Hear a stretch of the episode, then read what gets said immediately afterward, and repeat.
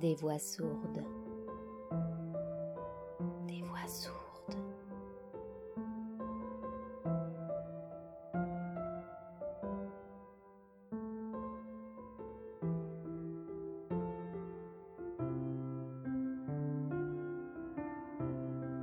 Il était une fois le Horla.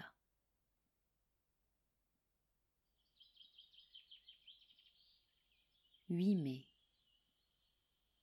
Quelle journée admirable. J'ai passé toute la matinée étendue sur l'herbe devant ma maison, sous l'énorme platane qui la couvre, l'abrite et l'ombrage tout entière. J'aime ce pays. Et j'aime y vivre parce que j'y ai mes racines, ces profondes et délicates racines qui attachent un homme à la terre où sont nés et morts ses aïeux, qui l'attachent à ce qu'on pense et à ce qu'on mange, aux usages comme aux nourritures, aux locutions locales, aux intonations des paysans, aux odeurs du sol, des villages et de l'air lui-même. J'aime ma maison où j'ai grandi. De mes fenêtres, je vois la Seine qui coule le long de mon jardin derrière la route, presque chez moi.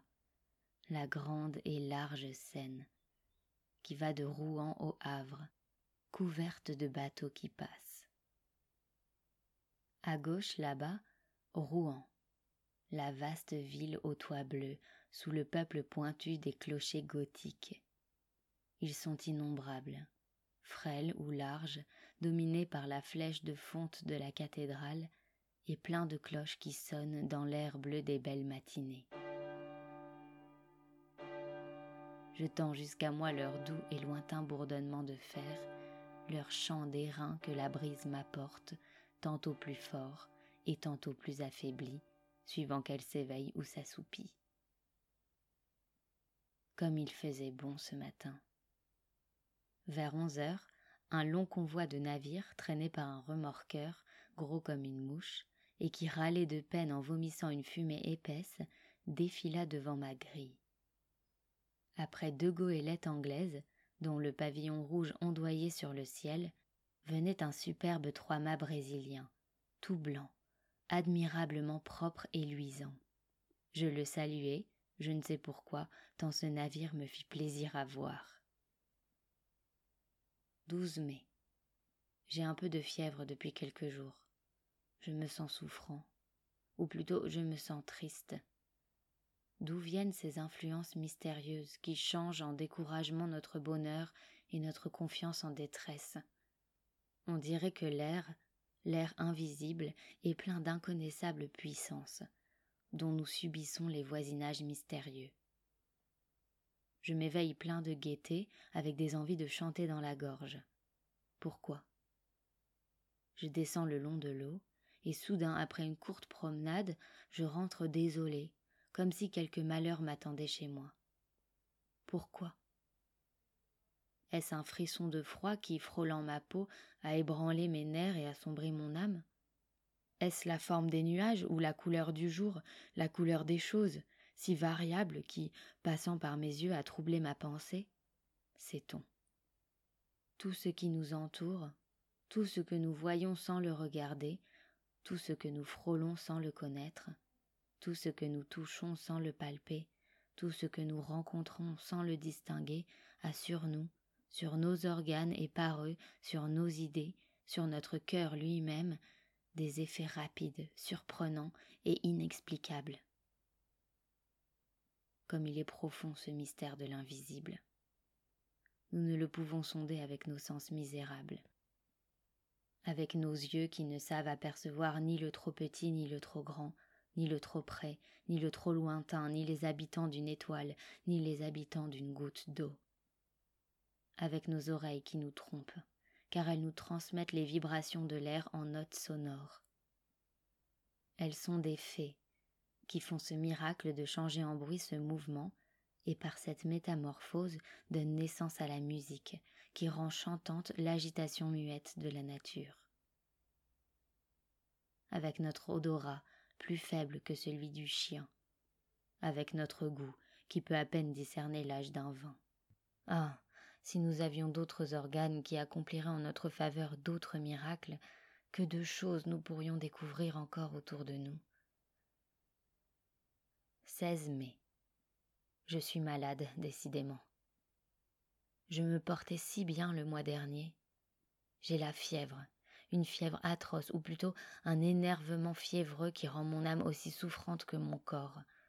J'ai sans cesse cette sensation affreuse d'un danger menaçant, cette appréhension d'un malheur qui vient ou de la mort qui approche, ce pressentiment qui est sans doute l'atteinte d'un mal encore inconnu, germant dans le sang et dans la chair. 18 mai. Je viens d'aller consulter mon médecin car je ne pouvais plus dormir. Il m'a trouvé le pouls rapide, l'œil dilaté, les nerfs vibrants mais sans aucun symptôme alarmant. Je dois me soumettre aux douches et boire du bromure de potassium. 25 mai. Aucun changement. Mon état vraiment est bizarre. À mesure qu'approche le soir, une inquiétude incompréhensible m'envahit, comme si la nuit cachait pour moi une menace terrible. Je dîne vite, puis j'essaie de lire. Mais je ne comprends pas les mots, je distingue à peine les lettres. Je marche alors dans mon salon de long en large, sous l'oppression d'une crainte confuse et irrésistible, la crainte du sommeil et la crainte du lit. Vers dix heures, je monte dans ma chambre. À peine entré, je donne deux tours de clé et je pousse les verrous. J'ai peur. De quoi? Je ne redoutais rien jusqu'ici. J'ouvre mes armoires, je regarde sous mon lit, j'écoute. J'écoute. Quoi? Est-ce étrange qu'un simple malaise, un trouble de la circulation, peut-être l'irritation d'un filet nerveux, un peu de congestion, une toute petite perturbation dans le fonctionnement si imparfait et si délicat de notre machine vivante puisse faire un mélancolique du plus joyeux des hommes et un poltron du plus brave? Puis je me couche et j'attends le sommeil comme on attendrait le bourreau. Je l'attends, avec l'épouvante de sa venue et mon cœur bat, et mes jambes frissonnent, et tout mon cœur tressaille dans la chaleur des draps, jusqu'au moment où je tombe tout à coup dans le repos, comme on tomberait pour s'y noyer dans un gouffre d'eau stagnante. Je ne le sens pas venir, comme autrefois, ce sommeil perfide, caché près de moi, qui me guette, qui va me saisir par la tête, me fermer les yeux, m'anéantir. Je dors. Longtemps. Deux ou trois heures. Puis un rêve. Non. Un cauchemar m'étreint. Je sens bien que je suis couché et que je dors. Je le sens et je le sais. Et je sens aussi que quelqu'un s'approche de moi me regarde, me palpe, monte sur mon lit, s'agenouille sur ma poitrine, me prend le cou entre ses mains et serre, serre de toutes ses forces pour m'étrangler. Moi, je me débats, lié par cette impuissance atroce qui nous paralyse dans les songes. Je veux crier. Je ne peux pas. Je veux remuer. Je ne peux pas. J'essaie, avec des efforts affreux, en haletant, de me tourner, de rejeter cet être qui m'écrase et qui m'étouffe. Je ne peux pas. Et soudain, je m'éveille, affolé, couvert de sueur, j'allume une bougie. Je suis seule. Après cette crise qui se renouvelle toutes les nuits, je dors enfin, avec calme, jusqu'à l'aurore. 2 juin. Mon état s'est encore aggravé. Qu'ai-je donc? Le bromure n'y fait rien. Les douches n'y font rien. Tantôt pour fatiguer mon corps, si las pourtant, j'allais faire un tour dans la forêt de Roumar. Je crus d'abord que l'air frais, léger et doux, plein d'odeurs d'herbe et de feuilles, me versait aux veines un sang nouveau, au cœur une énergie nouvelle. Je pris une grande avenue de chasse, puis je tournai vers la bouille. Par une allée étroite entre deux armées d'arbres démesurément hauts qui mettaient un toit vert épais, presque noir, entre le ciel et moi. Un frisson me saisit soudain. Non pas un frisson de froid, mais un étrange frisson d'angoisse. Je hâtai le pas, inquiet d'être seul dans ce bois, apeuré sans raison, stupidement par la profonde solitude. Tout à coup, il me sembla que j'étais suivi, qu'on marchait sur mes talons tout près, à me toucher. Je me retournai brusquement. J'étais seule. Je ne vis derrière moi que la droite et large allée vide, haute, redoutablement vide. Et de l'autre côté, elle s'étendait aussi à perte de vue, toute pareille, effrayante. Je fermai les yeux. Pourquoi? Et je me mis à tourner sur un talon très vite, comme une toupie. Je faillis tomber, je rouvris les yeux, les arbres dansaient, la terre flottait. Je dus m'asseoir. Puis, ah, je ne savais plus par où j'étais venue. Bizarre idée, bizarre, hein, bizarre idée. Je ne savais plus du tout. Je partis par le côté qui se trouvait à ma droite, et je revins dans l'avenue qui m'avait amené milieu de la forêt. 3 juin. La nuit a été horrible. Je vais m'absenter pendant quelques semaines. Un petit voyage sans doute me remettra. 2 juillet. Je rentre, je suis guérie.